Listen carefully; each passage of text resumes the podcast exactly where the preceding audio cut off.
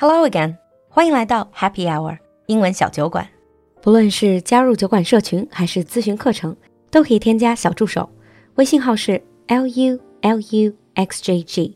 lulu 就是露露，xjg 是小酒馆的汉语拼音首字母。Now on with the show. Hi, everyone, and welcome back to your favorite segment, Across the Pond with James and Anlan. Hi, everyone. Hi, everyone. Aren't you guys excited about the questions I'm going to ask you? Oh, yes. Shoot.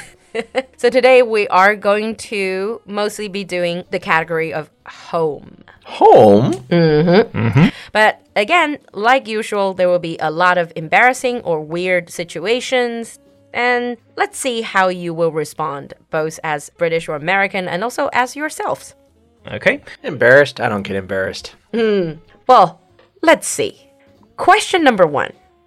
You know when sometimes you when you watch TV with your family, like your parents or your siblings or your kids, and when you're watching TV with your family, you see a couple in this TV series, they start to take their clothes off and they begin doing the unmentionable in the bedroom. Mm-hmm. Being British, let's start with Anlan because I know you probably be more embarrassed. How do you know that?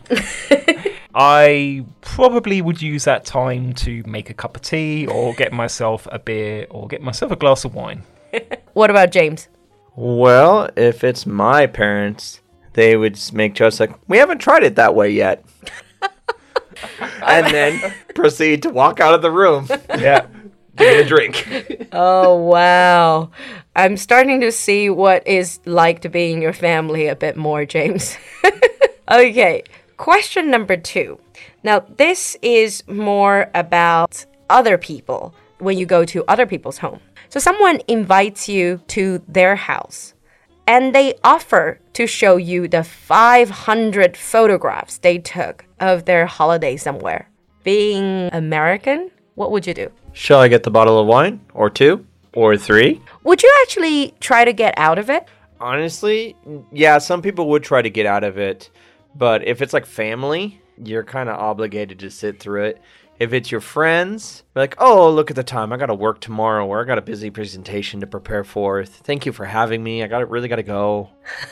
And Anlan, I would first of all ask, Oh, where did you go on holiday? And then they would answer, and I'll say, Oh, I had a really bad experience at that place. smart. and I wouldn't say what experience is, and hopefully that might mm, that might kind of change their mind a little bit. Ah. And how likely is this to happen? I mean, for people to do that in America or in the UK, that they invite you over and they, they show you all these hundreds of their travel pics. Not so often anymore because they'll just put it on Facebook or Instagram now. Ah, it's back in the slide days. Yeah?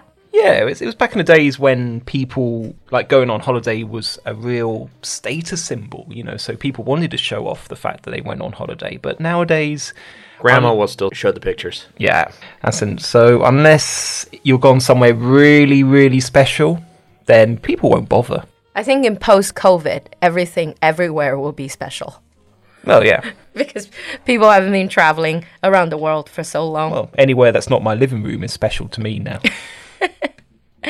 All right. Question number three. This is about your neighbor.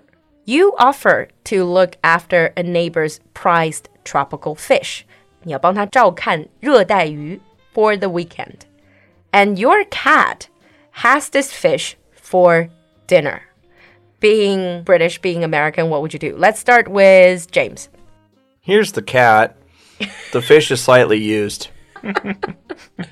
Would you not try to make up by On make up it, for well, all seriousness, I'd prob American would offer to buy a new fish, but they, if it's a friend, you would joke about it. It's like, sorry, my cat ate it, so you can have the cat if you want. But like you will tell the truth. You will let them know this happened and you oh offer yeah, to buy. after joking. Uh, I see. What about British? Ooh, that's a good question.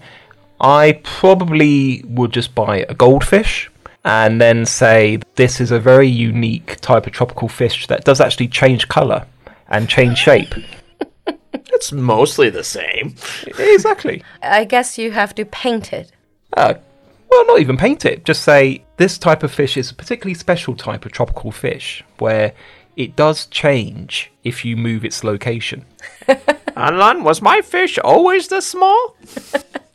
or this color? Yeah. Or this alive. okay. Well, remind me, let you guys look after my pet. Next question, question number four. You cook a roast dinner for friends and family, and someone you've only just met takes the last roast potato without offering it around first. For the audience, let me explain. First, based on my experience in the UK, uh, they really do care about the last piece of anything, even if it's just potato. 什么东西大家一起吃的时候，最后那一块儿，if you want to eat it, you have to ask. Let's confirm with Anlan. Yes, especially if it's potatoes. We do What? like potatoes. But they're so cheap, though. Yeah, but they're Doesn't very matter. nice. They taste good. Potatoes are super important. They are, and they take time to make. And if I do that, for example, I took the last roast potato without asking around, what would be the reaction? My reaction would be I wouldn't say anything, but I would secretly hate you. And you would think uh, that's poor manners. I would think that's terrible manners, and everyone else at the table will think it's really bad manners, and they'll wait for you to go to the toilet And then- talk about me? and talk about you behind your back. That is so British. What about Americans? Are you guys a little bit more lenient when it comes to last roast potato? I would say, yeah, we are. Because if you're a guest, you eat the last roast potato. There's not much I'm going to do about it because I cooked them for the guests. Um, you are supposed to offer it. That's the polite thing to do. Because in general, if it's an American roast, to be honest, if you eat that last piece of potato, you've eaten a lot. 美国人这个饭量比较大. If I can get to the bottom of it, having the last piece, I probably am Good a, on you. a big eater. But you guys keep saying that I should ask. What should I do in this situation if there's only one potato left and I want to eat it? Mind if I have the last potato? Yeah. Or you offer it to other people. Does anyone want this last potato? But I don't want to offer. If I offer, it, they're going to eat un- it. the undertone is if you offer it to people, then you want it yourself. And most people will say, oh, no, go ahead. You can have it. Yeah. What if there's one person say, "Ah, I'll have it." Let's go splitsies. Yeah. You win some, you lose some. Okay, so for you guys who are listening to this show, always offer, even if that's not what you're thinking about. Always it- offer. Note in America, what is on the table is not what they all have. We keep things in reserve in the kitchen. Oh, so it's not really the last potato. If the other person had it, then you can.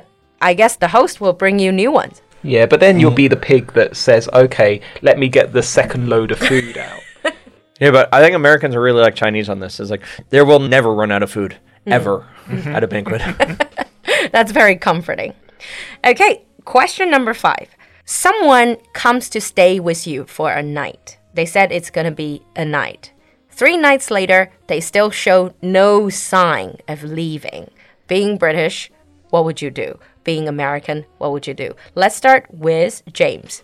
well, you can print up an itemized invoice, talk about all the expenses they have accumulated, and start charging rent. Would you actually go so far as in saying, maybe half jokingly, like, I should charge you rent? Yeah, we would. Ah. Because you've overstayed your welcome. uh, overstayed your welcome，就超出了人家对你的那种善意。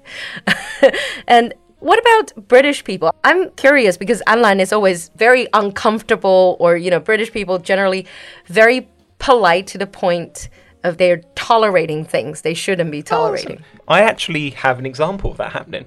Oh. Um, When I was younger, I was staying with my aunt and uncle, and my aunt and uncle are very, very British, and they had a guest who actually was an American. Um, Someone they've known for quite a number of years. Um, my aunt and uncle, they don't live in Britain, they live in another country. And this friend was meant to stay for two days, and then they ended up staying for two weeks. Oh, And in the end, we were looking at train timetables for her and offering her a ride to the train station. dropping hints. Yeah. so I think that's probably what we would do. Uh, you wouldn't say it directly. You would drop hints. No, that's it. Or you would basically just make up like someone is coming to visit. I think we said that my grandmother was coming to visit. I I can't remember actually some of the excuses that we used. It actually didn't work. Yeah. But eventually she did move on. Yeah. I mean, talking about overstaying your welcome, I think for Chinese, we are perhaps a little bit more subtle as you know, especially the traditional type of traditional way of thinking. We're closer to British. Like we have the idea of 端茶送客. I think it's they offer you tea. And usually we just leave it. You know, we talk, we talk, and then when the host picks up his tea and drink it up, I think in some parts of China this means it's your cue to leave. Oh, that's actually quite different from the UK. You know, we would make people tea and coffee when they arrive. It's Yeah. a polite thing to do. Yes, they do make you tea, but if they drink up the tea, Ah, okay. if the host drinks the tea up, and that means it's your cue to leave. Well, in That's it. America, if you're at the end of the party and people start offering you coffee instead of tea, it's like, or coffee instead of drinks, it's like, move on. yeah. I also remember this stand-up comedian in Britain that says, you know, by the end of the night, it's like, I know you've had three bottles of wine, but I think you should drive. All right. 今天的节目你喜欢吗？赶快联系小助手加入酒馆社群吧。小助手的微信号是 l u l u x j g，我们在酒馆等你。